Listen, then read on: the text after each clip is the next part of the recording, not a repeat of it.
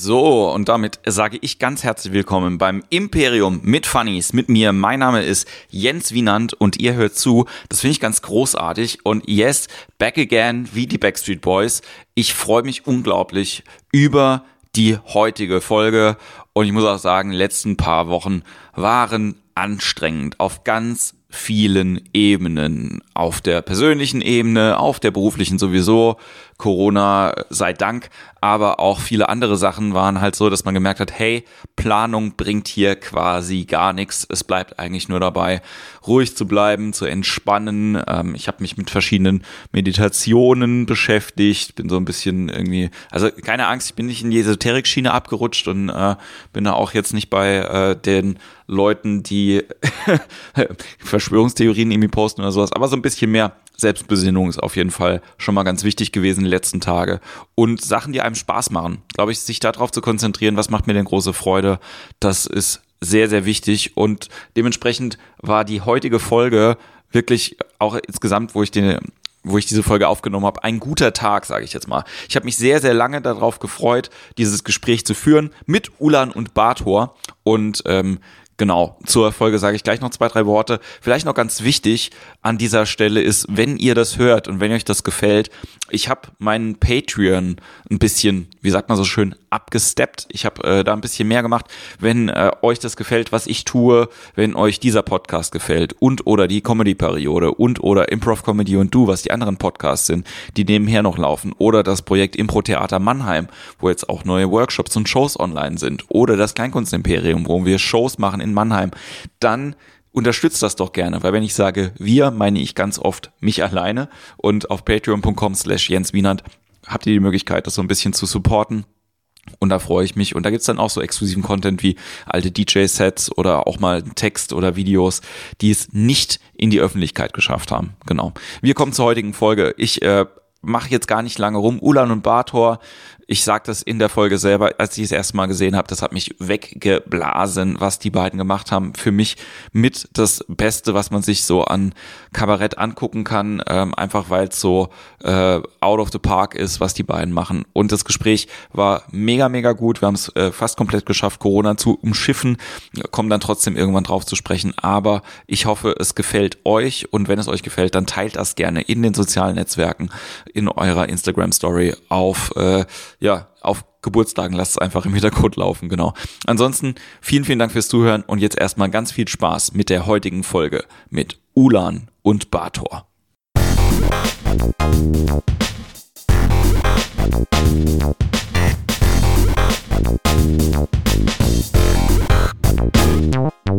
Ganz herzlich willkommen hier zum äh, Podcast und ich freue mich unglaublich, heute mit Ulan und Bator zusammen diese Aufnahme zu machen. Also erstmal herzlich willkommen, ihr zwei.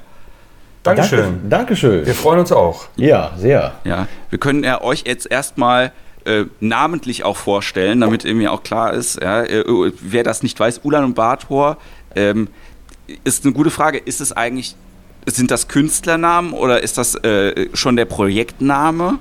Also. Nee, also wir heißen äh, nur auf der Bühne, äh, wir sind nur auf der Bühne Ulan und Bator und selbst da finden die Namen auf der Bühne selber nicht statt. Das ist tatsächlich nur der Projektname und das ist schon etwas, was viele verwirrt, weil man sollte meinen, das sind dann Künstlernamen, die auf der Bühne, wo wir uns auch mit Ulan und Hey ja, Bator ansprechen, aber das passiert gar nicht. Äh, diese Namen fallen kein einziges Mal und es ist auch nicht zugeteilt, wer Ulan und wer Bator ist.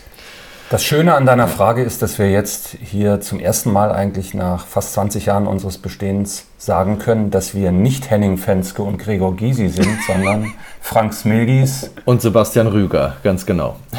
Ich freue mich sehr, mit euch beiden zu sprechen. Ähm, ich fange, glaube ich, mal damit an, dass äh, mit dem ersten Mal, wo ich euch gesehen habe. Ich bin, äh, ich habe euch gesehen vor und das, ich, ihr wisst es vielleicht besser als ich, weiß nicht mehr genau. Das muss so acht Jahre her sein in Ludwigshafen in das Haus. Du warst in Ludwigshafen. Du warst der. Ich war der. Alter. Es war nicht. Das war. Es, das ist länger her. Das ist länger her. Zehn Jahre ich, dann? Ja, mindestens. Bestimmt. Ja. Ich glaube, es war so. Ewig, ich, ja. Ja, ja, ich, meine, meine Erinnerung war, wir hatten gerade den Kleinkunstpreis oder waren gerade nominiert. Und das war für uns eine ganz wichtige Sache, weil wir wirklich ähm, fast zehn Jahre unter der äh, Glasdecke gehangen haben und äh, schon irgendwie wahrgenommen wurden, aber irgendwie nicht weiterkamen. Und dann kam äh, das Passauer Scharfrichterball und kurz danach irgendwie der Kleinkunstpreis. Und ich verorte diesen Auftritt in Ludwigshafen so, dass wir merkten, okay, es tut sich was. Und dann kam diese Vorstellung, die echt schwierig war, die komisch besucht waren. Die Leute haben ganz so, so gar nicht reagiert. Ich weiß, ich, ich erinnere mich, dass es ein komischer Gig war. Ja, er war insofern komisch, als dass der Veranstalter uns mit echt so hängendem Gesicht, mit langem Gesicht, sagt man, ne?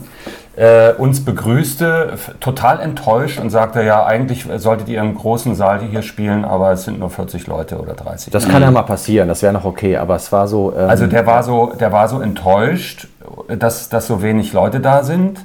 Und ich weiß aber, dass er nach der äh, Vorstellung dann äh, ganz begeistert war und mhm. uns sogar äh, in Aussicht stellte, uns bald wieder einzuladen. Also falls er das gerade hört, zufällig. War das der Holger, wisst ihr das noch? Hat der Holger euch da das quasi betreut oder war das dann jemand das, anderes? Das, das wir nachgucken. Nee, das wissen wir nicht mehr. Das wissen wir nicht mehr. Ähm, das weiß ich nicht, ob das. Auf jeden Fall äh, es waren wir, war das das einzige Mal, dass wir in dieser Venue in Ludwigshafen Also in meiner Erinnerung lief der Auftritt nicht so schlecht, aber es ja. war halt nicht so gut besucht. Also ich glaube, so, ja, aber du wolltest gerade was sagen. Ich Wie hast du den denn in Erinnerung? Genau, ich war weggeblasen damals, als ich oh, das schön, gesehen okay. habe. Wirklich. Also ich habe, äh, man muss auch sagen, dass die, äh, das zu einem Zeitpunkt war, wo ich selber mich gerade erst mit Kunst und selber Kunst machen auch auseinandergesetzt habe und halt mhm. mir im Rahmen dessen sehr viele verschiedene Sachen irgendwie auch angeguckt habe. Ja? Und, ähm, und aber euer Auftritt, ich weiß gar nicht mehr, warum ich da war. Ich glaube, es war, weil jemand anderes im Publikum gesagt hat, ich gehe morgen Abend in Ludwigshafen zu so einer Theateraufführung. Und dann habe ich gedacht, mhm. so, ja gut, ich habe äh, nichts zu tun, das schaue ich mir an und bin wirklich total also ohne überhaupt irgendwas zu wissen, im Publikum gesessen. Und das, äh, was dann passiert ist auf der Bühne, war für mich so wunder, wunder, wundervoll chaotisch und trotzdem äh, sehr schlau. Und das äh, mochte ich irgendwie total gerne. Und, danke, äh, und acht Jahre später sind wir bei dir oder neun ja, oder vielleicht sogar zehn. Ja. Das, ist, äh, das ist toll, danke. Also die, äh, äh, jetzt nicht, weil ich, damals hatte ich ja noch keinen Podcast, da wusste ich ja irgendwie auch nicht, wie das ist. Ja. Und auch dieses mit, mit Künstlern überhaupt darüber reden zu können, was passiert, ich glaube, das dauert auch manchmal. Weil als ich mhm. quasi Leuten danach von der Show erzählt habe, ich habe damals gerade mit Impro-Theater halt irgendwie viel gemacht oder angefangen und dann habe ich gesagt, so, im Prinzip war das, was die gemacht haben, ein einstudierter Freeze-Tag über 90 Minuten. Also so habe ich das empfunden, mhm. als ich das irgendwie gesehen habe. Und das ist auch, ähm, also diese Fachbegriffe können wir nachher irgendwie gleich nochmal für die äh, unbelesenen Zuhörer irgendwie klären. Aber ähm, ja noch eine Legende, ja. das war so der, der Zugang auf jeden Fall zu dem, was ihr äh, macht. Und dann hat es lange gedauert, bis ich euch nochmal gesehen habe. Und dann war ich irgendwann mal in der Klapsmühl, ähm, als ihr da wart vor, ah, ja. Ja. keine Ahnung, drei Jahren oder Mann, so. Ja, wir waren zwei, drei Mal in der Klapsmühl. Ja. Das waren allerdings Feste jedes Mal. Ich weiß noch, dass wir beim ersten Auftritt in der Klapsmühl äh, eine unserer ganz, ganz, ganz, ganz, ganz, ganz seltenen Zugaben geben mussten, weil die Leute nicht aufhörten zu jubeln. Das war, äh, also ich werde jetzt noch rot vor Freude äh, wie in Erinnerung an diesen Auftritt. Ja, das stimmt. Ja, bei uns ist äh, Ulan und Bator ist von Anfang an ein sehr theatrales Projekt, weil wir vom Theater kommen, vom Schauspiel. Wir kennen es ja von der Schauspielschule und ähm, äh, eigentlich fast zu theatral für die Kleinkunst oder Comedy oder Kabarettwelt, die ja auch immer davon lebt, dass man auch äh, Zugaben gibt, auf die Leute eingeht und so. Und äh, wir haben es irgendwie geschafft, einen anfangs viel zu hermetischen Style dann doch irgendwie so zu öffnen, aber der sieht halt nach wie vor vor, dass wenn sozusagen am Ende diese Geschichte zu Ende erzählt ist, ist eine Zugabe irgendwie fühlt sich komisch an, weil man nimmt die Mützen am Ende wieder ab und wenn man die Mützen nicht aufhat, kann man aber, dann ist man ja niemand auf der Bühne oder so, ne? Also das ist so wie als ob äh, keine Ahnung, weiß ich nicht, Mickey Mouse dann ohne mit abgenommenen Ohren plötzlich nochmal eine Zugabe geben soll Und oder es ist auch so, dass äh, äh du, du spielst Hamlet, äh, bis tot am Ende oder auch genau. Nicht. Und äh, machst dann nochmal irgendwie den Monolog vom ersten Akt. Genau, ja, so fühlt sich das für uns an, aber da haben wir uns mittlerweile auch äh, äh, entspannt und haben jetzt auch sogar einen neuen Weg gefunden im neuen Programm. Wenn die Stimmung dementsprechend ist, dann in die Abmoderation bauen wir noch eine kleine Nummer ein aus dem alten Programm. Ähm, das ist auch etwas, da haben wir uns auch mittlerweile entspannt und sagen, ähm, hey, äh, das verlangt die Stimmung jetzt einfach und ähm, da äh, früher waren wir dann noch härter mit uns mit den Formalien und mittlerweile äh, äh ja äh, genießen wir das dann auch, da noch was dran zu hängen dann. Ich finde es ganz spannend, äh, weil du gerade gesagt hast, ihr habt das schon quasi zehn Jahre so unterm Radar gemacht, bevor es so mhm. richtig losgegangen ist. Ich glaube auch, dass die, also Kabarett Deutschland da halt irgendwie auch so ein bisschen anders irgendwie sich auch vielleicht entwickelt hat. Also es gibt ja natürlich immer noch äh, Sachen, da ändert sich gar nichts und da bleibt es halt irgendwie so, wie es ist. Und die Programme, die mhm. halt äh, 1999 gedruckt worden sind, die kriegen einen neuen Programmtitel und ansonsten sind die eins zu eins dieselben. Ja? ja. Aber es gibt ja eben auch, äh, auch Veränderungen irgendwie auch mit dabei. Was war denn die Motivation, irgendwie dann auch dran zu bleiben? Weil ich, also das finde ich halt bewundernswert. So nach ja. äh, drei, vier Jahren, wo man dann halt irgendwie sagt, so es macht irgendwie Spaß, aber irgendwie bringt es mir nichts. Ähm, oder es bringt also uns nichts. Also wir sind, wir haben sieben Jahre nur Mix-Shows gespielt oder noch länger. Mhm. Nee, hätten sieben, aber auch schon Jahre. früher, wir hätten, wir ja. haben sieben Jahre nur Mixshows gebraucht, äh, gespielt, hätten auch schon früher, bestimmt ein oder zwei Jahre früher schon einen langen Abend haben können, aber es hat bei uns einfach so lange gedauert, ja. Es war ein langer auch Erkenntnisweg und also wir haben sozusagen sehr früh das gemacht, was wir immer noch machen, aber ohne zu wissen, was wir machen. Und äh, um herauszufinden, wie das eigentlich funktioniert und warum wir das machen, was wir machen, brauchten wir viel Zeit und auch ein paar künstlerische Begegnungen. Und ähm, für mich war dann mitentscheidend, also nicht nur, dass wir dann irgendwann 2007 unser erstes äh, Abendprogramm äh, auf die Bühne brachten in der Comedia, sondern auch, dass wir wenige Jahre später das Label wechselten. Also wir liefen, das war gar nicht so bewusst gewählt von uns, aber wir hatten so ein bisschen das Comedy-Label auf der Stirn weil wir und im Night, muss man dazu sagen, sorry, wenn ich da kurz rein, mhm. wir sind also im, quasi im Comedy-Dunstkreis groß geworden. Ja, so also Nightwash und auch Quatsch Club Berlin. Äh, wenig später und äh, ein paar Jahre später auch durch einen Agenturwechsel waren wir von äh, quasi über Nacht zu Kabarett geworden, gewannen dann einen der Preise in der Kabarettlandschaft, nämlich das Passauer Scharfrichterball, Sebastian hat es vorhin erwähnt. Und da wurden wir plötzlich anders angeguckt, ganz einfach. Mhm. Du gewinnst einen Preis in einem Genre und die Leute gucken anders drauf, obwohl wir genau das gleiche Zeug gemacht haben, ja. wie mhm. äh, eine Woche vorher oder ein Jahr vorher. Und schwupp äh, ging es plötzlich. Mhm. Und weil du eben fragtest, äh, Jens, wie, warum wir denn dran geblieben sind, ne? äh, bis dahin, das war das ist, der Grund dafür ist, dass wir von Anfang an, von der allerersten, von den ersten 10, 15 Minuten, die wir bei Michael Kosslers Comedy All-Stars in Köln-Bickendorf, in einer, äh, in einer der vielen äh, äh Comedy-Mix-Shows, die damals, also Köln brummte ja wirklich in dieser, in dieser Goldgräber-Stimmung, äh, als Nightwash hochkam. Wir schreiben so das Jahr 2001. Ne? Wir, wir reden jetzt von 2000, 2001. Und da haben wir eine Einladung bekommen. Frank und ich hatten uns zusammengetan, weil wir irgendwie irgendwas zusammen machen wollten. Äh, wir wussten gar nicht was. Ich hatte eigentlich Bock so auf Rocktheater oder irgendwie sowas, wusste auch nicht genau. Und weil, die, weil, weil es aber so diese Comedy-Welt gab, gab es eine Einladung dahin. Jemand äh, Frank kannte Michael und der sagte, ihr seid ja lustige Vögel, wollt ihr nicht was machen? Dann hatten wir ein paar Monate Zeit, uns was auszudenken. Daraus wurde dann Ulan und Bator und wir haben von Anfang an äh, ein Feedback bekommen, ähm, dass das Special ist und dass wir dranbleiben sollen. Und, äh, ne, und es gab also, das hat uns viele Jahre sozusagen äh, getragen. Wir haben relativ schnell auch ein Feedback sozusagen aus den höheren Regionen bekommen, wenn man das so nennen darf. Unser vierter Auftritt war auf der Bühne bei Nightwash und unser siebter Auftritt überhaupt war schon äh, ein kurzer Slot im Fernsehen. Ich muss das sogar ne? korrigieren. Ich habe gestern nochmal auf die Liste geguckt. Unser zweiter Nightwash-Auftritt war Fernsehen. Wir waren das einmal auf der Bühne bei Nightwash und das zweite Mal war Fernsehen.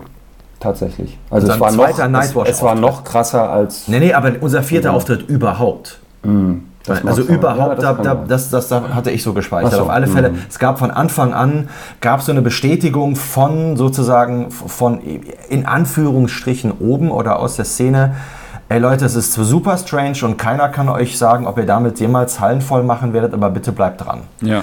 Und äh, das hat uns irgendwie getragen. Zwischendurch haben wir uns ein paar Jahre mit ähm, Radio-Comedy, haben wir auch Radio-Comedy gemacht bei 1 Live und, äh, und so und haben da schon eine Menge Bestätigung bekommen, aber haben halt wirklich unfassbare sieben Jahre gebraucht, bis wir dann unseren ersten langen Abend zusammen hatten. Und das war dann halt nach sieben Jahren und den haben wir dann auch äh, wie lange? Sieben Jahre. Sie, den haben wir sogar sieben Jahre gespielt. Ja.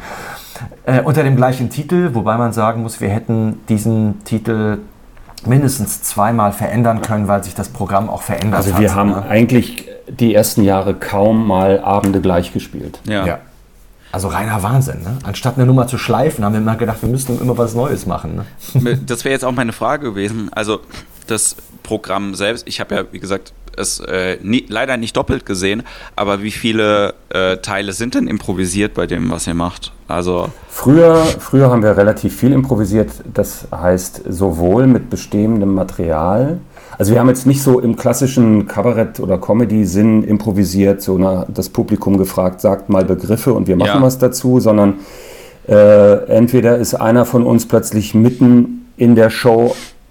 Ich erinnere mich an einen Moment, wo Sebastian plötzlich tot umfiel. Mhm. Mittendrin. Mhm. Und ich guckte nur und das ganze Publikum war geschockt. Irgendwie war zu spüren, das ist jetzt im Moment entstanden. Und dann stand er auf, klopfte sich ab und sagte, ich habe nur mal kurz gepennt oder so. Musste gerade mal sein. Also solche Sachen haben wir äh, in den ersten Jahren sehr oft gemacht. Oder dass einer von uns irgendwas anbietet, was bekloppt ist. Manchmal funktionierte das, manchmal funktionierte es nicht. Äh, das ist in der Tat weniger geworden.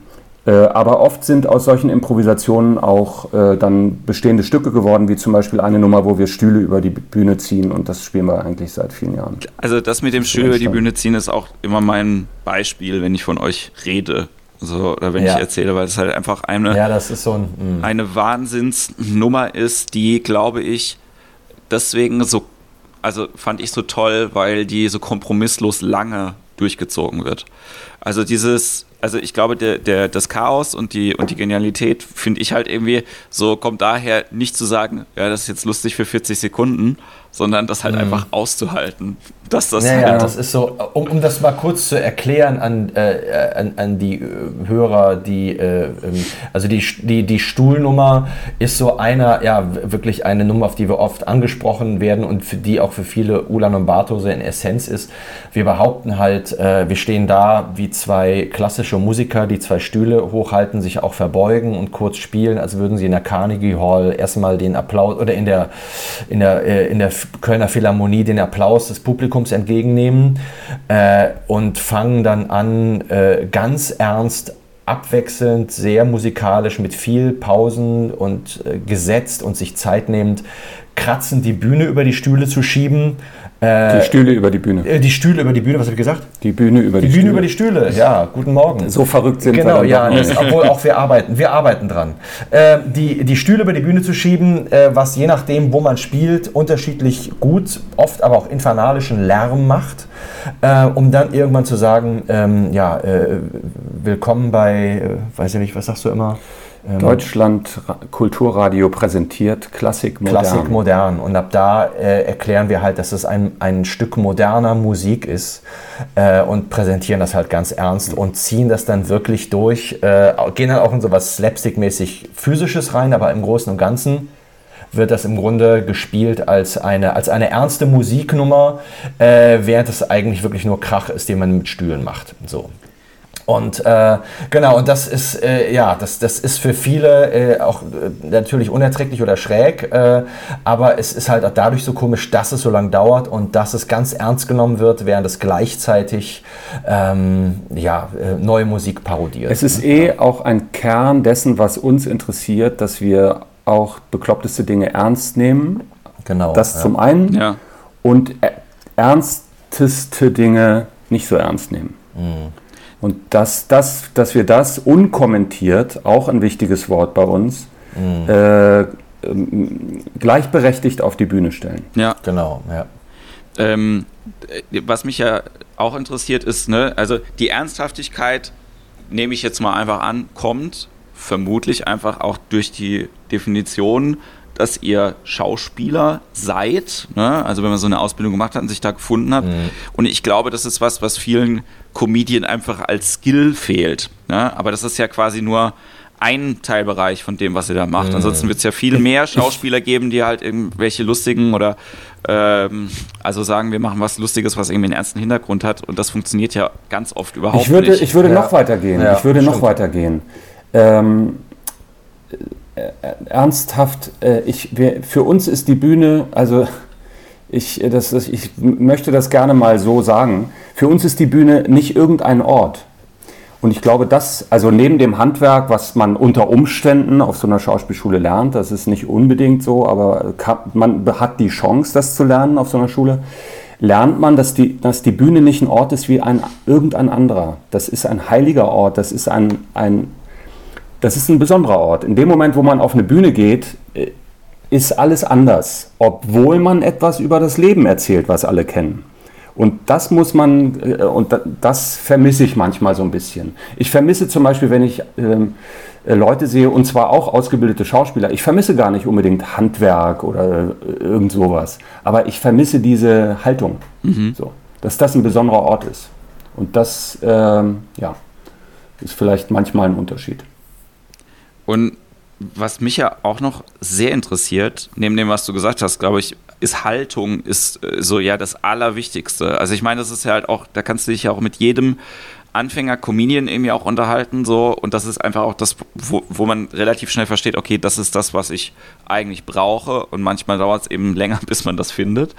Ähm, mhm. Also die ist ja bei euch dann dementsprechend halt auch vielleicht auch das große Glück, das sieben Jahre lang mhm. ausprobieren zu können, bis man eine Haltung dazu findet. Und dann, Wenn man sowas über, ja. und dann quasi zu sagen, wir haben eine Haltung, die jetzt äh, schon mal geformt ist, was dann im Endeffekt damit entsteht auf der Bühne, ist dann jetzt auch, äh, kann sehr unterschiedlich sein äh, mit dem, was ich mache. Aber die äh, die Idee von dem, was ihr macht, nach sieben Jahren zu präsentieren, zu sagen, okay, das ist jetzt, wir haben ein Gefühl dafür und auch ein Programm sieben Jahre lang zu spielen, finde ich gar nicht so mhm. schlimm, ehrlich gesagt, weil ich habe gestern gerade wieder im Coaching diesen Satz gehört, ne, man verändert sich ja alle sieben Jahre ne, in seinem ja, Leben. Und dann, lustig, ja. Und dann kann es ja auch sein, dass das halt genauso, äh, genauso ist und auch im Künstlerischen. Ne? Also ne, mhm. sieben Jahre lang quasi was zu finden, sieben Jahre lang was zu schleifen oder das halt irgendwie mhm. zu verändern und dann halt irgendwie in was Neues reinzugehen. Und jetzt seid ihr ja quasi im Ende vom dritten, äh, was sagt man da? In, äh, also die, die, ja, die nächsten sieben Jahre ändern jetzt gerade. Ja. ja. ja. das stimmt. Ja. Also es, äh, uns gibt es nächstes Jahr im März äh, 20 Jahre. Also nächstes Jahr im März ist dieser allererste Auftritt, von dem ich äh, eben gesprochen habe, tatsächlich 20 Jahre her. Ähm, was die Haltung betrifft, wollte ich noch sagen, ähm, eine Haltung hatten wir relativ schnell. Also ich weiß noch, dass wir relativ früh, also uns war Kabarett und Comedy erstmal so ein bisschen suspekt, auch nicht ohne, muss man auch sagen, eine nicht unarrogante Hybris, weil man ja vom Theater kam und so. Und da haben wir auch sehr lange ganz schön Lehrgeld bezahlt, dass wir bei aller Technik, die wir vielleicht ähm, auf, der, für, auf der Schauspielschule gelernt haben, äh, das das ist alles nichts wert, wenn, äh, und jeder, sagen wir mal, nicht so technische Comedian wird dich in die Tasche stecken, wenn er einen besseren Kontakt zum Publikum herstellt. Ne? So, das haben wir ganz lange daneben gesessen haben gedacht, ey, aber wir machen das doch alles so rund, warum gibt es da ein besseres Feedback oder so? Und da haben wir also auch äh, viel gelernt, aber die Haltung dahinter war bei uns immer, dass wir bestimmte Sachen, dass wir auch immer so ein bisschen wussten, was wir nicht wollten. Wir wollten ähm, wir wollten schon immer so ein gewisses Geheimnis auch thematisch auf die Bühne bringen. Wir wollten äh, also etwas, was man sonst eher im Theater findet, äh, auch mit einer Komik. Äh, also mittlerweile ist Komik ja für, meist, für die meisten Menschen immer gleichbedeutend mit Stand-up, als gäbe es keine andere Art von Komik. Mhm. Ja. Es gibt so viele, da muss man auch sagen, da sind andere Länder auch sehr viel breiter aufgestellt. Äh, Physical, Slapstick, na, alles Mögliche. Und, ähm, und wir wollten immer das auf, mit unseren Möglichkeiten irgendwie mischen und wir wollten vor allem nicht ganz so äh, auf diese ganz alltäglichen Themen eins zu eins gehen und über das sprechen, über was über alle anderen sozusagen auch ähm, thematisieren. Also wir wussten damals schon, nein, wir werden nicht über im klassischen Sinne äh, Männer- und Frauenthemen sprechen oder warum gehen Frauen nur zu zweit aufs Klo oder so. Und, ähm, äh, und wir wollten vor allem auch positiv sein. Das, also wir wollten nicht andere dissen mit dieses, was es uns einem auch sehr natürlich schwer gemacht hat. Ne? Weil es ist so viel einfacher, wenn du einen Feind hast, den benennst du, über den machst du dich lustig und auf den zeigst du mit dem Finger äh, und, äh, und sagst, kennt ihr auch diese Assis, die das und das machen oder sowas. Und das haben wir uns immer verboten und wollten, bis das verstanden wurde und bis wir das auf eine Art und Weise durchziehen konnten, dass es sich trotzdem überträgt und auch äh, gut ist. Auch dafür haben wir so lange gebraucht. Ich glaube auch, dass äh, das Wort, was du schon gesagt hast, ist unkommentiert. Dass es halt eben auch einfach ganz, ganz äh, schwierig ist, ein Publikum, was die Komik dadurch lernt, Gemeinsamkeiten mit dem zu äh, sehen, mit dem, was der, was der Stand-Up-Comedian auf der Bühne erzählt. Daher kommt ja oft dieses, ach ja, kennst du, kennst du, kennst du. Mhm. Ähm, nicht, ja. äh, nicht, um das, äh, nicht um, um ihn an Pranger zu stellen, sondern einfach nur, das ist einfach eine sehr gangbare Technik. Und mir geht es auch so. Genau. Wenn ich irgendjemand mhm. sehe auf, äh, auf der Bühne oder auch im Privaten, der über irgendwas redet, wo ich andocken kann, bin ich emotional halt schneller dabei. Und wenn ich Klar, was sehe, ja. wo ich ganz viel reinprojizieren muss, weil ich gar nicht gesagt bekomme, worüber ich jetzt nachzudenken habe, dann ist das halt das für mich schwieriger. Ja, schwieriger auch für mich als Publikum und auch für denjenigen, mhm. der es macht. Und ja. äh, das, ähm, ohne das zu verintellektualisieren, aber das ist halt einfach vom Prozess, wenn ich irgendwas sehe und erstmal darüber nachdenken muss, bis ich es verstehe und dann lachen kann, ist da halt der Zugang mhm. einfach ein bisschen, Total, ja. bisschen Umweg. Du, du ja. erlebst aber, also glaube ich, unter Umständen etwas neu oder etwas Neues. Mhm, Auf jeden genau, Fall. Ja. Auf jeden Fall. Und, und, das ist ja die, das ist ja das Schöne bei, bei dem, was ihr macht, auch, weil ich ja, äh, wie gesagt, dieser Auftritt ist sehr lange her, den ich da eben gesehen mhm. habe. Und ich benutze immer noch diesen Begriff weggeblasen, weil ja. es so viele verschiedene Sachen in mir waren, die ich noch nie gesehen hatte. So. Ja. Wirklich, ja. und auch diese, diese Abwechslung zwischen, okay, das übersteigt jetzt meinen eigenen intellektuellen Horizont, bis hin zu, mhm. boah, war das blöd. Also genau, genau. Und das, und das ist so ein Anspruch, den wir haben. Also die Haltung bei uns ist eigentlich, Leute, die Welt ist crazy, haltet es aus, alle Dinge passieren nebeneinander gleichzeitig und man muss das ertragen und, dazu, und das mit einer positiven Haltung zu erzählen, aber es eben darzustellen und zu sein und nicht darüber zu reden und es zu erklären. Das ist im Grunde schon alles, was wir den Leuten, was wir dem Publikum sozusagen zumuten und äh, uns auch, weil wir natürlich, äh, kannst du ja ausmalen, wie oft uns geraten wurde nach dem Motto, ey Leute, ihr macht, ihr könntet so, ihr könntet so viel leichter haben. Ihr könntet, äh, äh, es muss klarer sein, wer hat bei euch den Hochstatus, äh, ne? also diese ganzen ja, klassischen. Ja. Wer ist so, Ulan, wer ist Bator? Wer ist Ulan, wer ist Bator? Warum nehmt ihr die Mützen zwischendurch nicht mal ab und so und diese ganzen kleinen Tricks, die nur auf das abzielen, was du auch gerade benannt hast, Jens, nämlich ähm, es irgendwie vermittelbarer zu machen. Aber wir haben uns das immer mit Absicht ähm, waren da mal sehr vorsichtig mit und haben das nur in ganz kleinen Dosen hier und da mal zugelassen. Also wie gesagt, ne, wenn wir jetzt soweit sind zu sagen, wir machen mal eine Zugabe ohne Mützen, dann ist das für uns schon ein Riesenschritt. ein, so? großes, Zu okay, ein großes? Zugeständnis als Publikum. Ein großes Zugeständnis, ganz genau. Es ist ja. tatsächlich auch das, dass es also dass ich es äh, unheimlich langweilig fände, wenn wir, bevor wir die Stühle-Nummer machen, sagen, so, Kennt ihr zeitgenössische Musik? Kennen Sie zeitgenössische Musik? Kennt ihr zeitgenössische kennt Musik? Ne? Das klingt ja oft so, wie wenn ein Gabelstapler irgendwie in so eine Fensterscheibe reinfällt. Und das ist dann so. Und mhm. das ist dann so. Mhm. Und dann müssen wir euch noch erklären mhm. das. Und dann gibt es ja auch Radio. Und dann gibt es ja auch Radiostationen, die das gerne spielen, nachts oder sonst wann. Äh, und mhm. da zeigen wir euch jetzt mal was. Und vielleicht fällt euch ja was auf. Mhm. Genau, ja. Also, so. Mhm. mir fällt die Zunge ab, wenn ich mir vorstelle, dass ich das jetzt 100 Shows irgendwie so mache. Und für uns ist natürlich auch viel geiler. Wir stehen auf der Bühne und was da kommt an Reaktionen ist unbezahlbar. Also äh, natürlich auch Ablehnung, aber natürlich auch wir hören manchmal Lacher, solche Lacher hast du echt zuletzt im Zoo gehört von irgendwelchen mm. Menschenaffen. Also weil die Leute so auf dem falschen Fuß erwischt werden ja. und verblüfft sind. Und nicht und glauben, was ist, sie da sehen. So. Und das ja. ist auch echt Honorar. Ja. Ähm, was ich, also ich habe mir jetzt so nebenbei was aufgeschrieben. Ich glaube auch dieses Verintellektualisieren von Sachen, die man halt irgendwie sieht oder halt irgendwie, vielleicht braucht äh, ja manchmal auch das Publikum so lange, bis sie irgendwie honorieren können, was da irgendwie passiert. Jetzt habt ihr das äh, Glück, dass ihr das quasi ähm, dann nach, ich sage mal, nach einigen Jahren und vielleicht auch dadurch das Kabarettpublikum ähm, auf der Suche ist nach intellektueller mhm. Stimulanz und halt irgendwie auch die Leute, die normalerweise Comedy auch kritisieren, ja, wenn man sich die irgendwie mhm. auch anguckt, das sind halt meistens eben nicht die Leute aus dem Feuilleton, sondern das ist halt irgendwie äh, Heinz 65 irgendwie ansonsten beim Kleingartenverein und dann schreibt er halt eben jetzt noch ein äh, äh, vier Absetzer irgendwie über die Mixshow, die jetzt halt irgendwie läuft.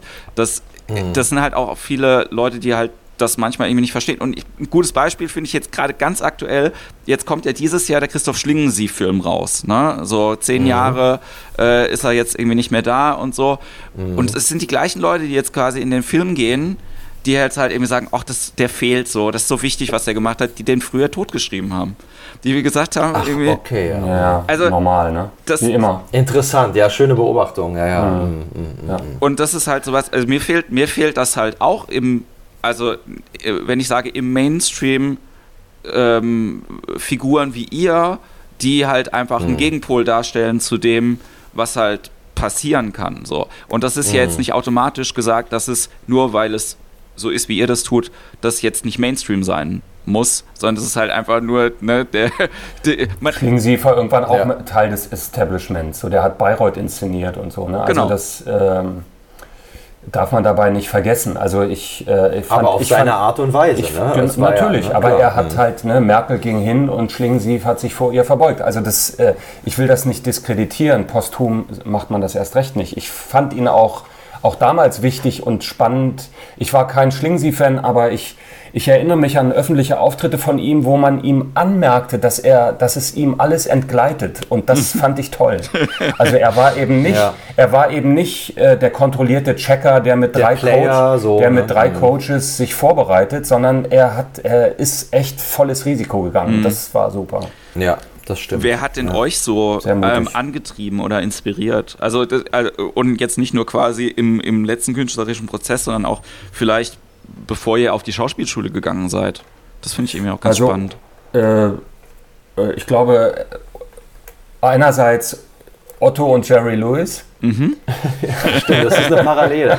Das ist Otto, echt Otto, krass, ja. ja. Das Schlimme ist wirklich, Sebastian ist, also wir, wir trafen uns viele Jahre nach unserer Kindheit auf der Schauspielschule und wir merkten beide, fuck, der kommt aus der gleichen, vom gleichen Misthaufen so gesprungen. Ne? Also was, ähm, wir stellten dann ja, also viele Jahre später fest, dass wir beide die Otto-Shows mit einem Monokassettenrekorder von Nordmende immer aufgenommen hatten. Und, so. und das, das Verrückte ist, äh, ich meine, Otto ist einerseits der, der, der, äh, so der, der erfolgreichste Komiker Deutschlands, na, so, ne, so so lange wie es ihn gibt und so. Ähm, und, äh, und gleichzeitig ähm, äh, sind diese, dieses Cut-Up-System, was der hatte, dieses Reinspringen von einem ins nächste und so weiter, das ist mir erst, da haben wir Ulan und Barto schon ein paar Jahre gemacht und dann hat man das nochmal gesehen durch Internet und so weiter. Ne? Also, ähm, äh, und da kam mir das erst wieder in Erinnerung, wo, was der da gemacht hat und wie sehr einen das geprägt hat, das hatte ich nicht im Bewusstsein. Das kam dann sozusagen, ähm, ja, das, das, das kam dann so hoch. Äh, aber natürlich auch, wir werden auch viel mit den Pythons verglichen und äh, äh, so und äh, ja, und sagen wir mal, was, was diese, diesen Freestyle, diesen, diesen Mut zum zu so einem gewissen Anarchismus betrifft, ist ja, auch wenn er natürlich mehr musikalisch ist, aber ist Helge natürlich auch nicht weit, mhm. muss, man, muss man sagen. So. Aber Helge war natürlich, als wir uns trafen, 1990, den gab es zwar schon, im Ruhrgebiet war mhm. der schon eine Nummer, aber mir persönlich war der jetzt noch nicht präsent. So. Also das im Nachhinein, der war, der war gefühlt gerade von der Volkwang weg, der im, war ja sogar mal kurz im, Im Nachhinein kann ich sagen, ja, mhm. es hat irgendwie beeinflusst, aber streng genommen nicht, also mich nicht. Mhm. Sondern ich habe dann, ja, festgestellt, bewusst, ich hab dann festgestellt, es gibt noch andere äh, Leute, die so sind oder so ähnlich sind oder die irgendwas mit einem zu tun haben in dem Genre, aber äh, nee, Einfluss war tatsächlich Otto. Und dann, klar, mit dem Erwachsenwerden, und es gibt ja auch einen Grund, warum man auf eine Schauspielschule geht. Also natürlich haben uns auch immer die harten Themen interessiert oder was weiß ich, klassisches Theater oder was weiß ich, so, ne? Aber äh, Fam Familie Otto. Lustigerweise sind wir dem nie begegnet. Ich habe ihn auch nie live gesehen. Also es waren wirklich die, es waren wirklich ja. die Otto-Shows der 70er und 80er Jahre. Ja. Also für mich, äh, äh, wir sind ja witzigerweise auch beide Schlagzeuger. Mich hat immer extrem, mich haben, also ich bin in der Denke und im, im Fühlen wirklich sehr auf der musikalischen äh, Seite zu Hause. Da inspiriert mich immer wahnsinnig viel. Und wie ich ja vorhin schon gesagt habe, als wir uns zusammengetan haben, um irgendwas zusammen zu machen, also ich war ein paar Jahre am Theater und habe so diese übliche Stadt- und Staatstheaterlaufbahn gemacht und dann war ich es irgendwann leid und ähm, hatte, war die, all die Jahre mit Frank und ich waren all die Jahre befreundet und dann haben wir das halt zum Anlass genommen, als ich da weg bin aus Karlsruhe vom Staatstheater zu sagen, hier komm, ähm, wir haben das sowieso mal gemeinsam rumgesponnen, äh, bringen wir doch mal zusammen, was zusammen gehört. Ja. Und dann ähm, und ich hatte, wie gesagt, ich hatte immer so eine Vision von, äh, was mit Musik zu machen, ob man vielleicht noch eine Band dazu holt oder ich weiß es nicht genau.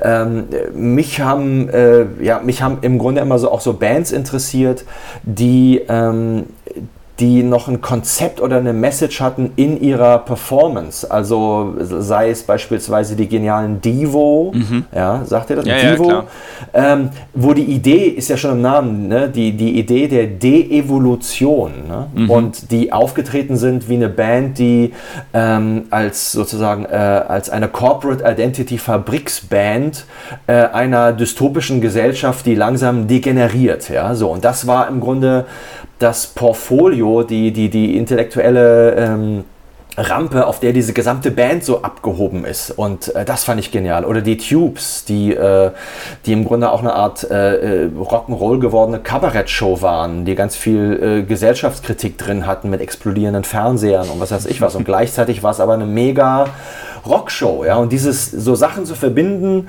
äh, und auf die Bühne zu bringen, die ähm, äh, eine Haltung haben, äh, künstlerisch in der Aussage und trotzdem unterhaltend sind. Und das ist eigentlich das, was wir mit Ulan und Bartor für uns auch so hinkriegen, diese Haltung zu haben und trotzdem immer weiter daran zu arbeiten, wie kriegt man das hin, dass wir nicht anfangen zu erklären, nicht kommentieren, nicht diese üblichen Wege gehen und trotzdem ähm, schaffen wir es, dass die Leute nicht gehen. Mhm.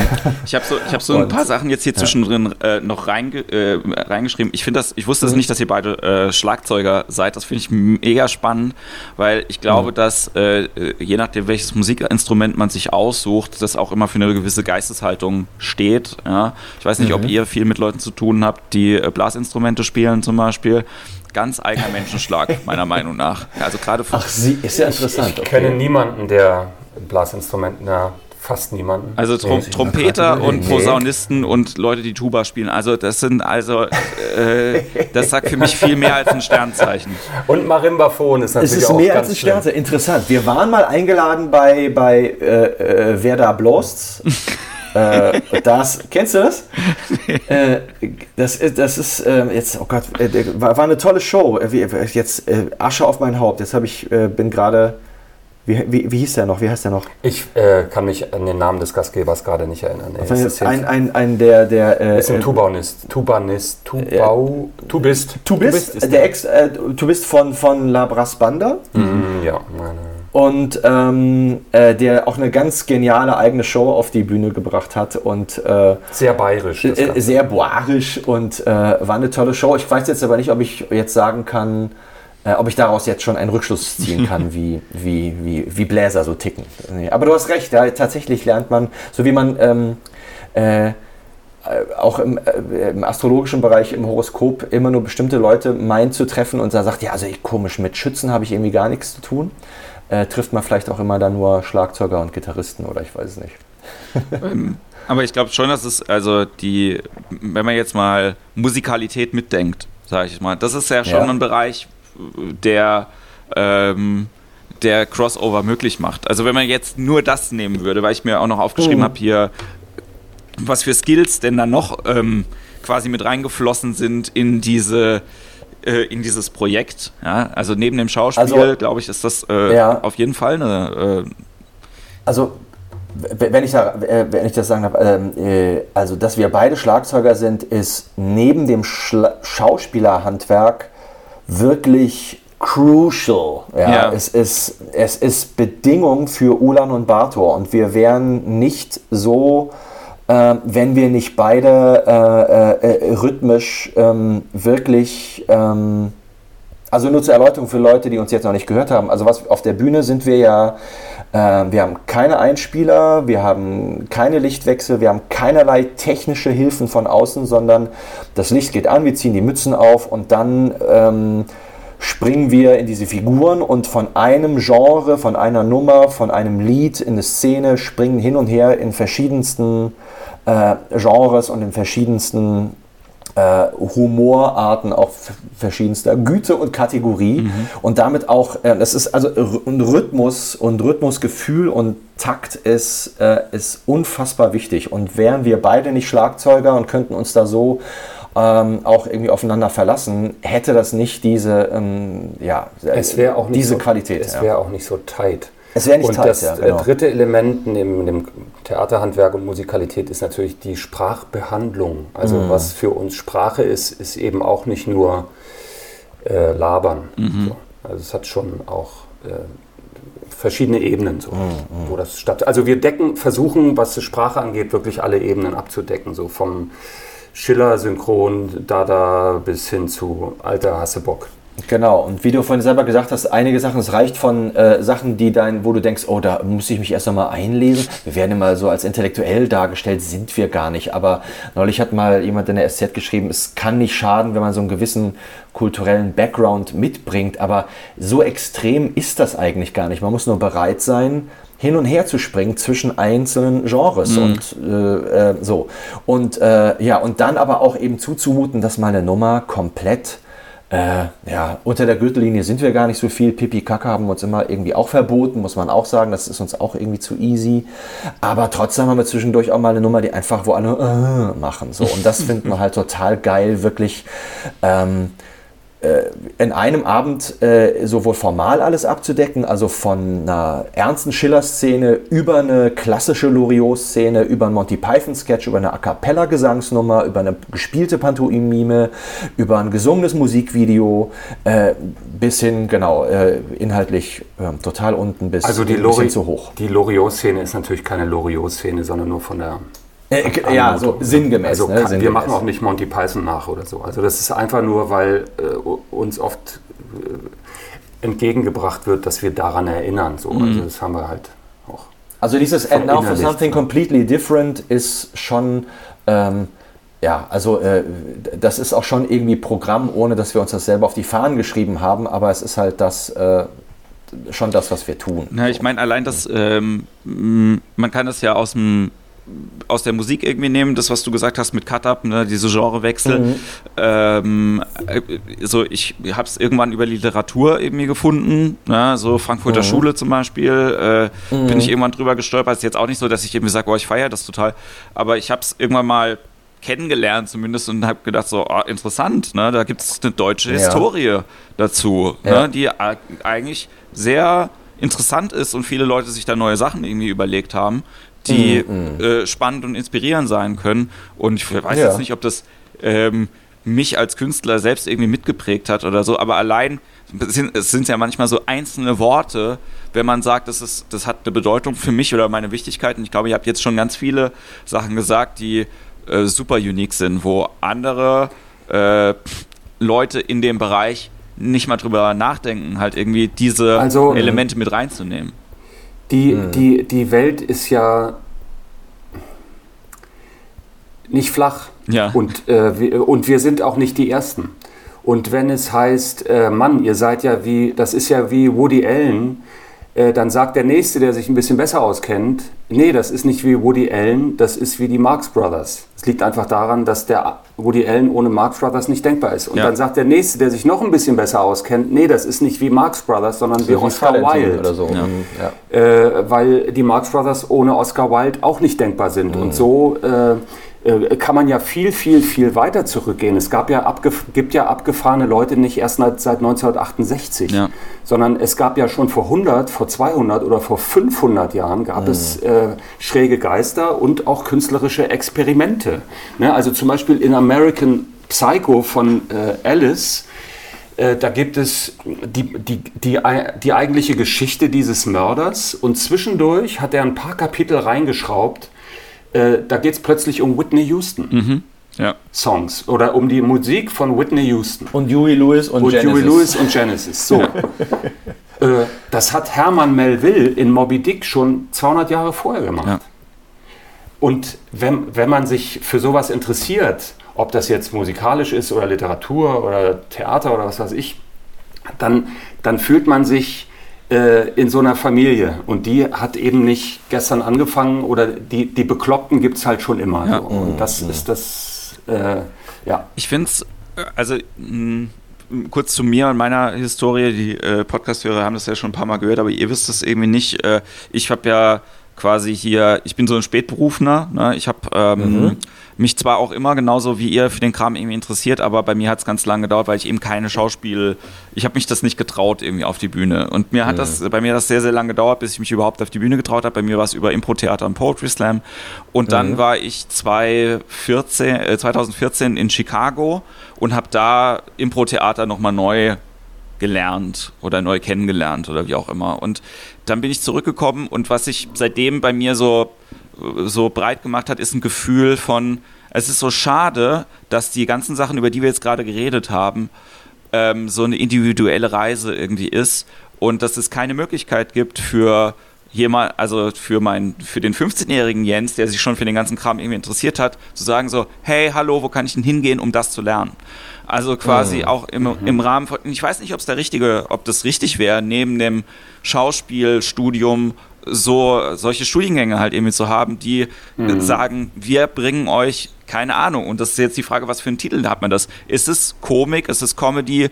Ist es äh, erweiterte äh, Historie des Lustigen oder. Du meinst, was wir machen oder, was, ähm, oder wofür du dich interessierst? Ich, ich meine eher so, äh, als ihr an, als, genau, mhm. genau, als ihr angefangen habt, mhm. irgendwie zu studieren also, und dann halt irgendwie, wenn dann ein ja. Studiengang gewesen wäre, der gesagt hätte, irgendwie so, hier, äh, ihr könnt noch quasi, wenn ihr Bock habt, noch vier Semester äh, Absurdes mitbelegen, wo dann halt nochmal ein Fokus drauf gelegt also, ist auf ja. diese ganzen Sachen. Eine Sache, eine Sache, die ich noch, die ich noch erwähnen muss, weil du sagst Einfluss, ähm, das, und das ist ganz, ganz wichtig, äh, fällt einem oft immer erst, erst wieder verzögert ein. Aber für mich war an der, äh, an der Volkwang Hochschule, wo wir gelernt haben, gab es zwei Workshops, äh, einen Monat, äh, zwei Jahre hintereinander.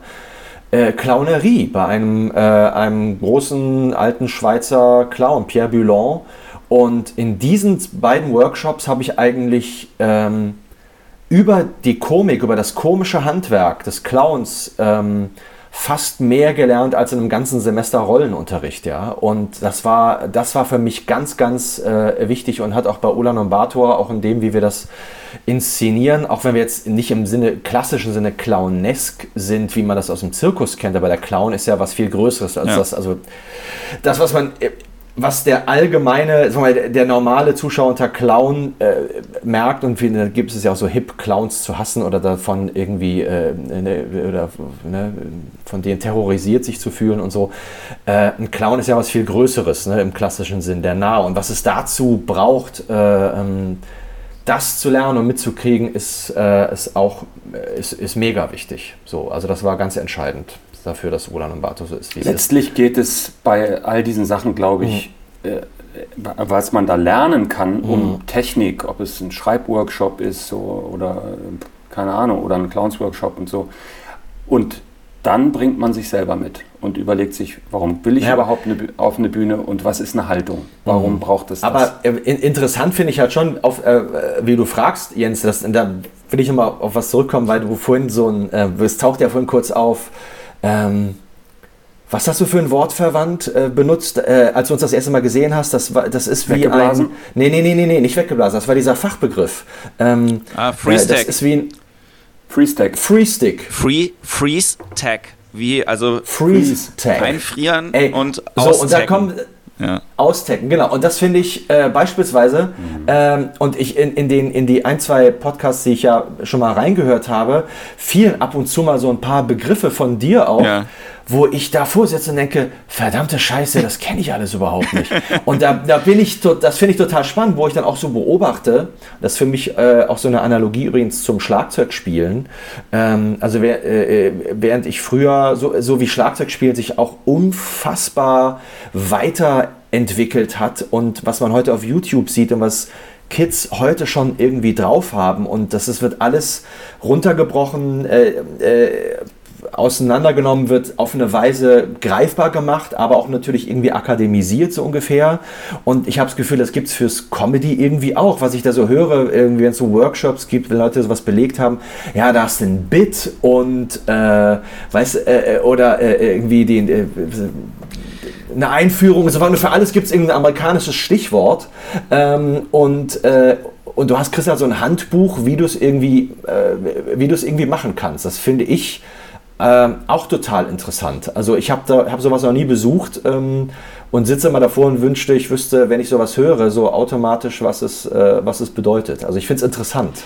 Ich finde es äh, von daher ganz spannend und es ist eigentlich auch schön, äh, das so zu hören, weil ich äh, gerade äh, gestern im Coaching auch schon wieder darüber geredet habe, dieses, ne, was bringt man denn selber mit? Und manchmal ist es halt ja auch einfach nur, äh, dass man äh, um das Kinderbuch Frederik die Maus zu zitieren, ja, manchmal nur da sitzt und Farben sammelt und das anderen Leuten dann irgendwie weitererzählt. Ähm, mhm. Aber das, äh, ich glaube, wir sind hier in einem Land, das äh, sehr, also dafür, dass wir Deutsche eigentlich äh, sehr gut da drin immer sind, äh, spezielle Begriffe für irgendwas zu finden und auch diese, mhm. diese Not danach haben, Sachen benennen zu müssen. Ja, was halt, was mhm. ist das jetzt? Ist es jetzt Kabarett oder ist es Comedy oder wie auch genau, immer? Ja, sind wir aber eigentlich auch immer relativ schnell dabei, uns äh, mit Sachen zufrieden zu geben, wenn die dann benannt sind, ohne zu gucken, ja, aber ist das also ist das nur, also trifft das wirklich das, was da benannt worden ist? Ist das überhaupt das Exzellenzprodukt, mit dem wir das halt irgendwie benannt haben, weil Comedy mhm. ja oft als äh, schlechtes, schlechter Begriff halt irgendwie genannt ist, weil man sich eben mit dem zufrieden gibt, was eben der Mainstream sagt. Okay, das ist Comedy, das ist irgendwie gut, aber dass es quasi da oben drüber noch viele andere künstlerisch anspruchsvollere Sachen irgendwie gibt. Oder dass es halt bei, mhm.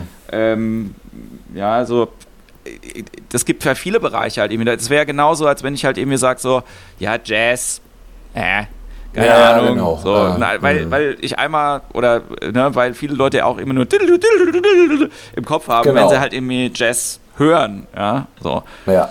Für die eine ist es Glenn Miller, für die andere ist es Coltrane und einfach nur nervige Saxophon. Genau, aber genau. um das zu mhm. verstehen, ja. musst du das wissen, dass es diese Unterschiede gibt und du musst dich halt tief in die Materie einarbeiten. Und das Publikum mhm hat eigentlich nicht den Job, das zu machen, sondern mhm. ich finde halt der Künstler hat den Job, das zu machen, halt irgendwie sich da ja, auch ein, einzuarbeiten. Aber ich vermisse es halt trotzdem immer so ein bisschen, dass ich irgendwie sage, ich bin jemand, der sich gerne einarbeiten möchte. Wo mhm. kann ich denn hingehen? Und das mhm. gibt es hier okay, ja. zu wenig, meiner Meinung nach. Das, was, was du in Chicago aber erlebt hast, das ist das Wort. Äh, ähm, ja, weil ich glaube auch, da gibt es das jetzt auch nicht so, dass irgendjemand sagt, so hier, wir haben, äh, es gibt zwar Schulen, die sagen, we teach you everything in Comedy, Stand-up, Improv and Sketch. So. Mhm. Ich sage mhm. nicht, dass das allumfassend ist, aber es ist zumindest schon mal ein breiterer Ansatz und der breiteste, den ich bis jetzt irgendwie weltweit kennengelernt habe. So, mhm, also, mhm, und es gibt es halt in. Auf der anderen Seite, wenn wir eingeladen werden, beispielsweise der einen schreiben, schreiben Kabarett drüber, die anderen, äh, meistens stand bei uns aber immer Comedy drüber. Mhm. Äh, da gab es auch immer schüttelnde Köpfe, die sagten, ja, ist das jetzt Comedy oder ist das Kabarett? Also, wir, wir haben auch fast immer schon Preise ausgeschrieben. Wer kann uns sagen, wie man das nennt, was wir machen? Und weißt du, wo wir jetzt nach 20 Jahren was aufs Plakat geschrieben haben? Crazy Kabarett.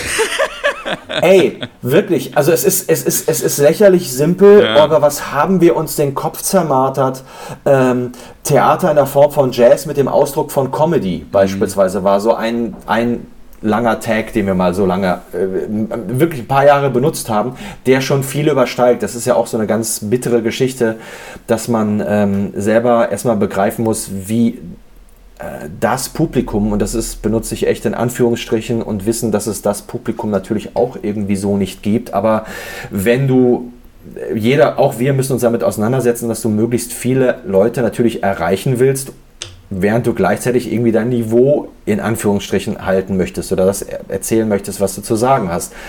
So, äh, ja, und ne, deswegen ist so Crazy Kabarett ist für uns jetzt so der größte gemeinsame Nenner, wo wir sagen können, okay, es ist Kabarett, wir sind da nun mal jetzt irgendwie zu Hause, wir erweitern selber die Genres, die Genregrenzen ähm, äh, und vertrauen darauf, dass ein Kabarettpublikum dann auch schon mal irgendwie den, äh, den, den, den Text im Programmheft liest.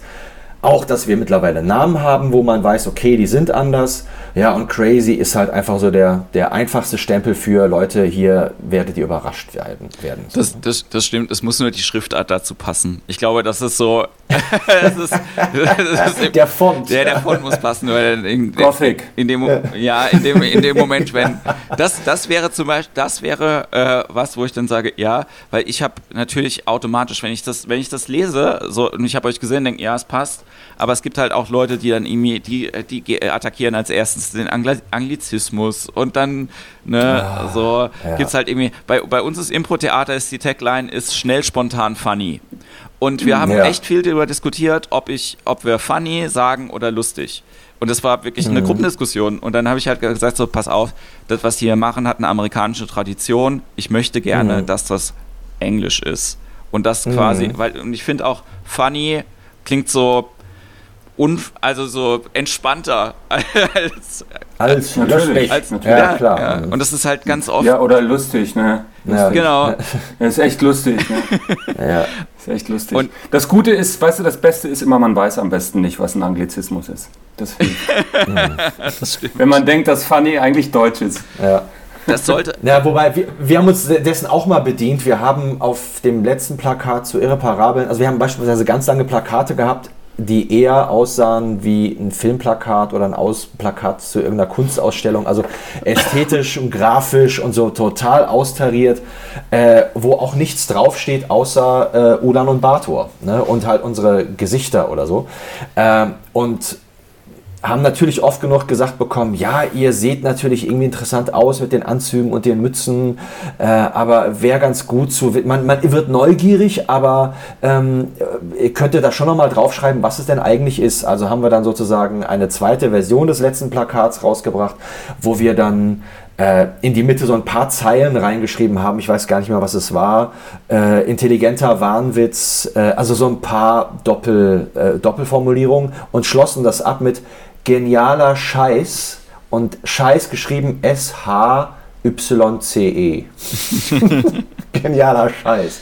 So, und das war unser kleines Zugeständnis an, wer das lesen und identifizieren kann, ähm, ja, der kann dann auch zu uns kommen, so ungefähr. Äh, wir, wir, haben noch, wir haben noch ein bisschen Zeit und ich würde ganz gerne mit euch noch über ja. eure Kampagne reden, äh, die, äh, die läuft, die ähm, GoFundMe-Kampagne. Genau, ja. genau. Äh, Hintergrund dessen wird wahrscheinlich auch äh, sein, dass äh, es euch jetzt auch nicht viel besser geht als anderen äh, Bühnenkünstlern oh ja. in der aktuellen Situation. Hey, wir haben es geschafft, nicht über Corona zu reden. Ganze 50 Minuten ich will, lang. Ich will wow. auch gar nicht drüber reden, ehrlich gesagt. Nein, ich nein, nein, ich finde es super, ich finde es genial. Ja, ähm, ja.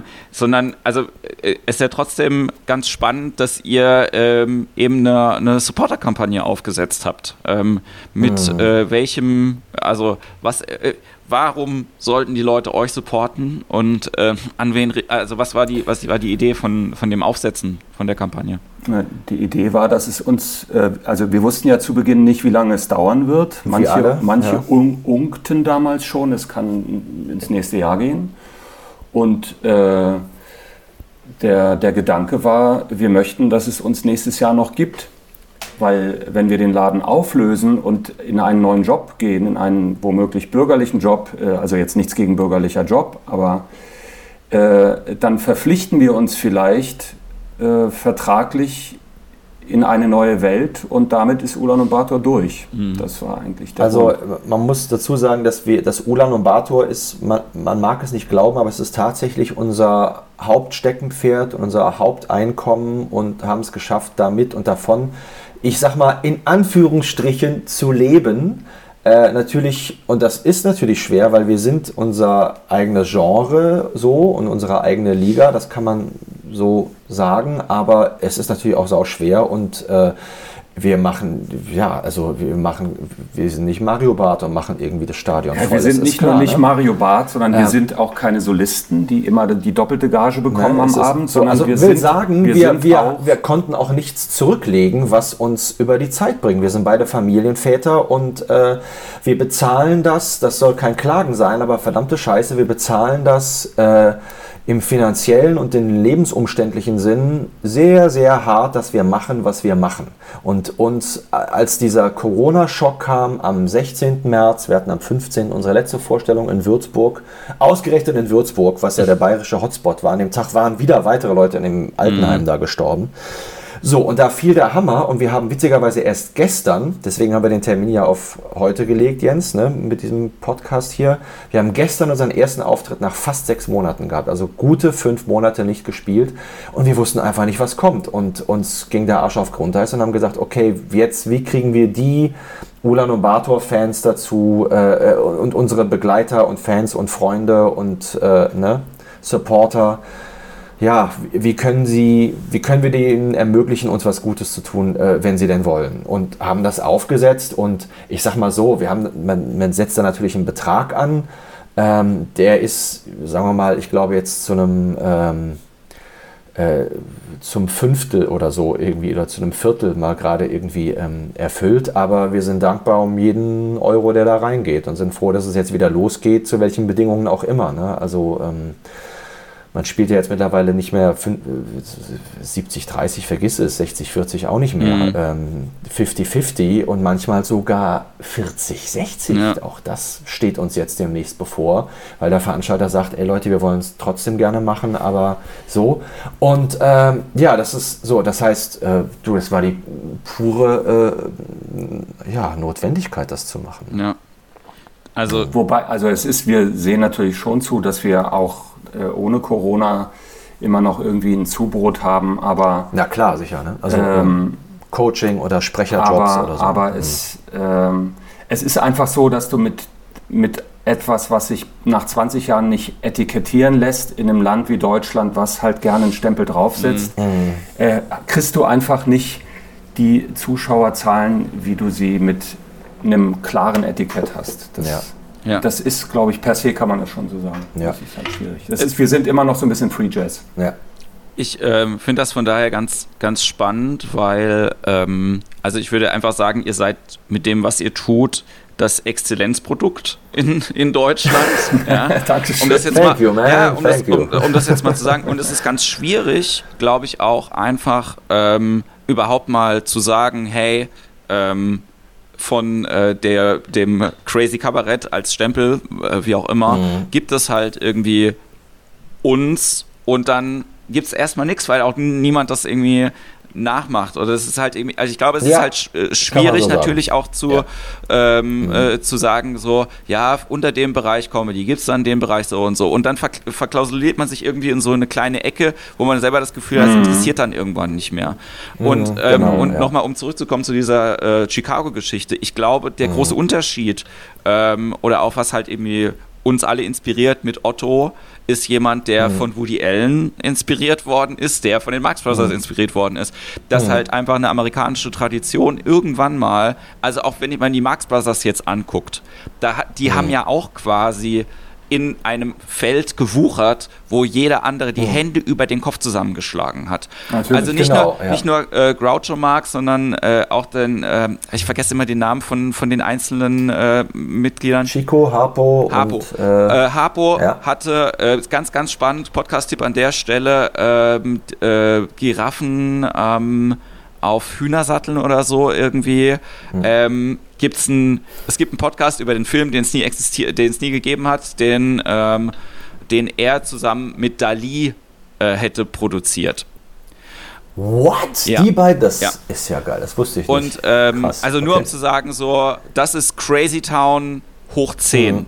Und Wow. ähm, also, dass Leute, die halt irgendwie, und es gab immer ein äh, intellektuelles Bürgertum, das gesagt hat, bravo, bravo, Mhm. ganz, ganz nett, wir supporten das halt irgendwie mit Geld oder auch mit viel Geld und so weiter und so fort. Genau. Helsa Pappin ist übrigens auch noch ein berühmter Film in die Richtung. Helsa Poppin, kennst du Helsa Poppin? Hells up, ich schreibe das Alter. auf, nein. Hell, Hell wie Hölle, Sapoppin. Hell Za Z-A Poppen. Genau. Guck's dir mal an. Ja. Du wirst nicht glauben, das ist, das ist ein Schwarz-Weiß-Film, das ist im Grunde die, die, die äh, ähm, ja, verfilmte, ein, eine verfilmte, total verrückte äh, Broadway-Revue, die mit allen Konventionen bricht und schon damals mit Filmstilen und, und, und Brüchen spielt und einem Humor, den du so in dieser Zeit nicht zugetraut hättest. Er ist gleichzeitig ein Tanzfilm, es gibt Lindy Hop. ja, also es gibt eine der berühmtesten Lindy Hop-Szenen ever da drin. Und äh, ja, genau. Schön, haben uns ja noch zwei Tipps gegeben. Ja, super. Ich unterschreibe. Wie, wie, heißt, wie, wie heißt dieser Film oder wie hätte der gehießen? Kann also, man da was drüber? Ihr, ihr findet den, wenn ihr äh, ähm, auf Bayern 2 gibt es einen Podcast, der heißt Nie im Kino.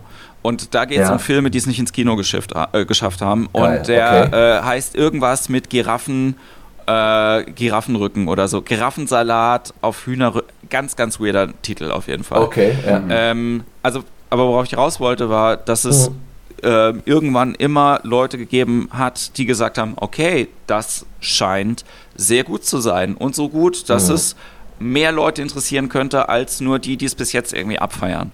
Und ich glaube, ja. dass halt durch die ähm, durch die Geschichte des, äh, ich glaube, dass die Geschichte des deutschen Privatfernsehens ganz viel äh, damit zu tun hat, irgendwie, wie auch die Sachen irgendwie laufen, dass auch die mhm. äh, Geschichte oder die Mentalität des öffentlichen äh, Dienstes in Deutschland und wie äh, öffentlicher Rundfunk funktioniert, damit mhm. zu tun haben, mhm. dass es viele Leute sind, die ihre Jobs haben, die vor allen Dingen Job, äh, Angst haben, ihren Job zu verlieren, wenn sie eine Entscheidung treffen, die eventuell ungemütlich ist. So, das merkt man ja auch mhm. immer wieder, dass halt auch mhm. ähm, so, also Sachen nicht ins in Präsenz kommen, und damit meine ich halt vor allen Dingen Fernsehen, Radio, wie auch immer, mhm. in, der, in ihrer Reihenform. Ich meine, ihr habt Radiokomödie gemacht, nicht mhm. als Ulan und Bartor, sondern mit anderen Sachen, weil es wahrscheinlich schwierig gewesen wäre, na, es waren schon Ulan und Bartorige Dinge, die nicht so nicht Ulan und Bartor heißen durften aus irgendwelchen Also äh, ähm, ein, ein, ein befreundeter Redakteur, der damals für die 1 Live Comedy äh, äh,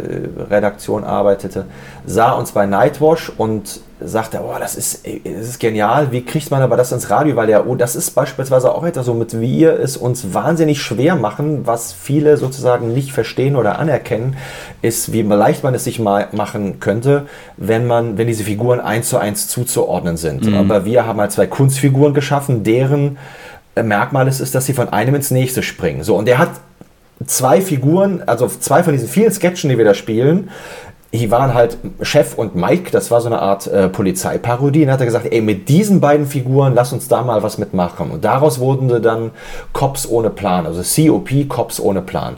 Und die hat, und da will ich jetzt mal ein großes Shoutout an den damaligen 1 Live äh, äh, Comedy-Redakteur äh, äh, Ulf Pohlmeier aussprechen, der uns gegen eine Menge Widerstände damals bei 1 Live untergebracht hat. Und wir haben da für äh, ein, für öffentlich-rechtliche Verhältnisse diesen weirden Ulan und Bato-Humor als COP, Cops ohne Plan, wirklich ganz schön viele Folgen äh, machen dürfen. Und äh, ja, das äh, so. Und danach haben wir aber, ähm, äh, haben wir dann auch als Ulan und Bato bei 1 Live noch ein paar Sachen äh, machen können. Aber es geht bis zu einer gewissen Grenze und ist auch oft in den Entscheidungen danach nicht verständlich. Wir waren beispielsweise mal ähm, im Dreisat-Festival. Mhm.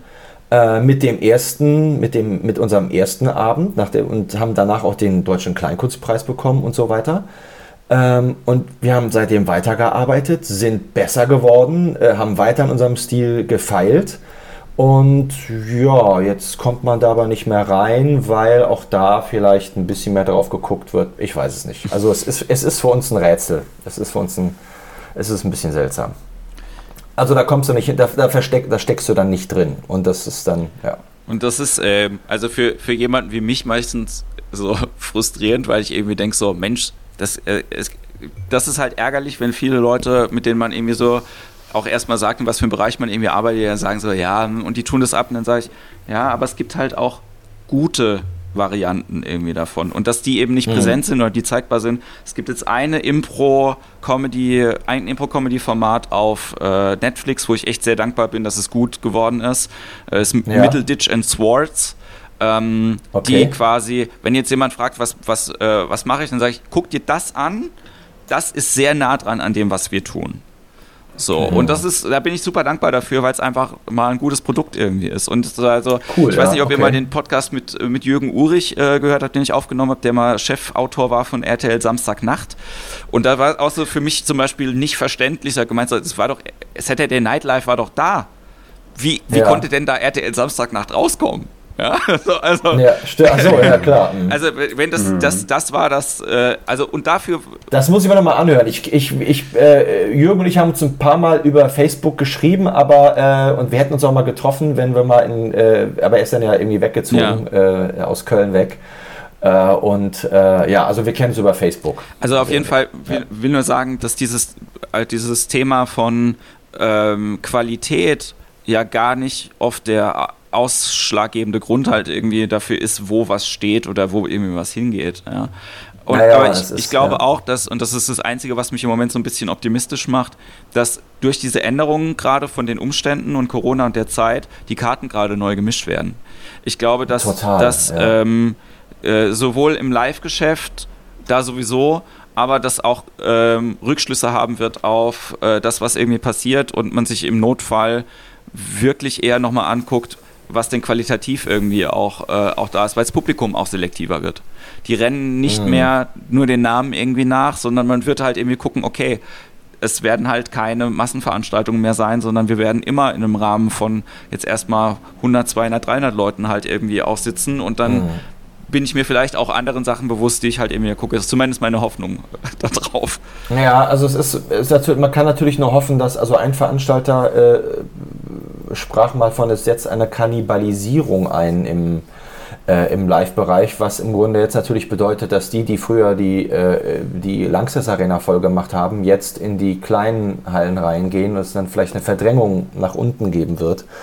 Und was ist dann mit den äh, kleinen mit, mit den kleineren oder den schrägeren den Zwischenacts? Ja, ne? aber so, ich, ich glaube, dann, äh, dann passiert äh, das, was jetzt quasi auch im, im Comedy-Markt halt irgendwie passiert, die Leute, die ansonsten immer so ein bisschen aktiv waren und sagen, hey, ich mache eine Show, so, also ich glaube auch die Rolle zwischen Künstler, Veranstalter wird irgendwie wechseln. Es gibt mhm. mehr, mehr Techniker äh, auf dem Markt, weil die nicht mehr in Messen gebraucht werden, die irgendwie sagen, hey, ich habe Bock irgendwie irgendwo eine Bühne hinzustellen und ich suche mir dann Leute, die, die, das machen. Also das kann halt in beide Richtungen ähm, in Richtungen funktionieren und ich hoffe halt einfach, dass das für uns alle ähm, ja. positiv irgendwie ähm, wird. Naja, das, die, äh, was bei uns auch natürlich eben gerade so Thema ist, was wir so merken, ist, ähm, was ist, wenn Live-Spielen so schwierig ist, dass wirklich alles ins Netz drängt und äh, sich damit auseinandersetzen zu müssen, ja, äh, kriegt man jetzt das, was man auf der Bühne macht, irgendwie ins Netz transportiert? Mhm. Und das ist sau schwer. Und das äh, äh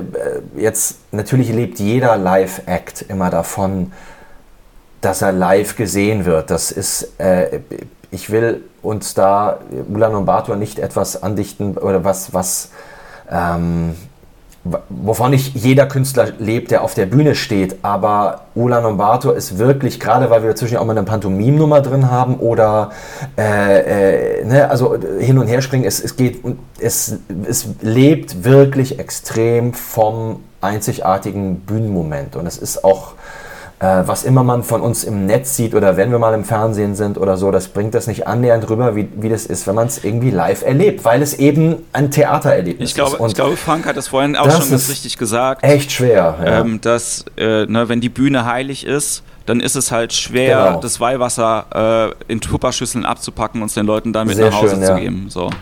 Also das, weil man hat diese, gesagt, man ja. hat diese Emotionalität irgendwie nicht und mir fehlt die selber. Mhm. Und ich merke das auch mhm. gerade jetzt, wenn ich zu kleinen Shows auch selber als, als Zuschauer irgendwie gehe, wie krass das, also dieser Bedarf irgendwie auch danach ist, wieder ähm, emotional anzudocken zu dem, was da irgendwie auf der Bühne passiert. Deswegen wünsche ich euch mhm. das sehr und äh, allen Leuten, die das äh, hier gehört haben, ja, äh, zumindest ein großes Interesse vielleicht daran geweckt zu haben, äh, sich mal mit euch auseinanderzusetzen und euch das anzugucken. Also die ihr zuhört, guckt euch Ulan und Bator an, ja, und unterstützt die GoFundMe-Kampagne. Ich packe die auch nochmal in die Show Notes irgendwie rein.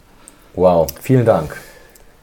Großes Vergnügen, Dankeschön. Ja. Jens, das war große Klasse und äh, du machst das super. Vielen Dank. Ja, danke ähm, euch, dass ihr euch die Zeit genommen habt und vielleicht schaffen wir das ja jetzt vielleicht nicht in zehn Jahren erst wieder, sondern äh, lass uns das doch mal äh, in einem Jahr mal eine Rückschau irgendwie machen. Ihr habt dann äh, euer 20-jähriges, ähm, dann lasst uns doch irgendwie nächstes Jahr einfach nochmal äh, miteinander in Kontakt Gerne, irgendwie, auf alle Fälle. Äh, ja. treten und wie gesagt, also das ähm, ich, ich gucke jetzt auch mal zwischendrin, wo ihr denn in der, in der Nähe irgendwie seid und dann. Äh Wir sind am 6.9. in der Frankfurter Käse. Das ist in der Nähe. Ich muss mal gucken, ob ich, ob ich da bin. Cool. Ob ich da bin. Ähm, ich schreibe euch auf jeden Fall nochmal deswegen. Ja? Hey man, vielen Dank. Ich danke euch vielmals und äh, dann sage ich jetzt erstmal Dankeschön. euch danke fürs Zuhören und wir machen den technischen Rest dann gleich im Abschluss. Ne? Ja. Genau. Danke dir. Ciao. Ciao. Ciao.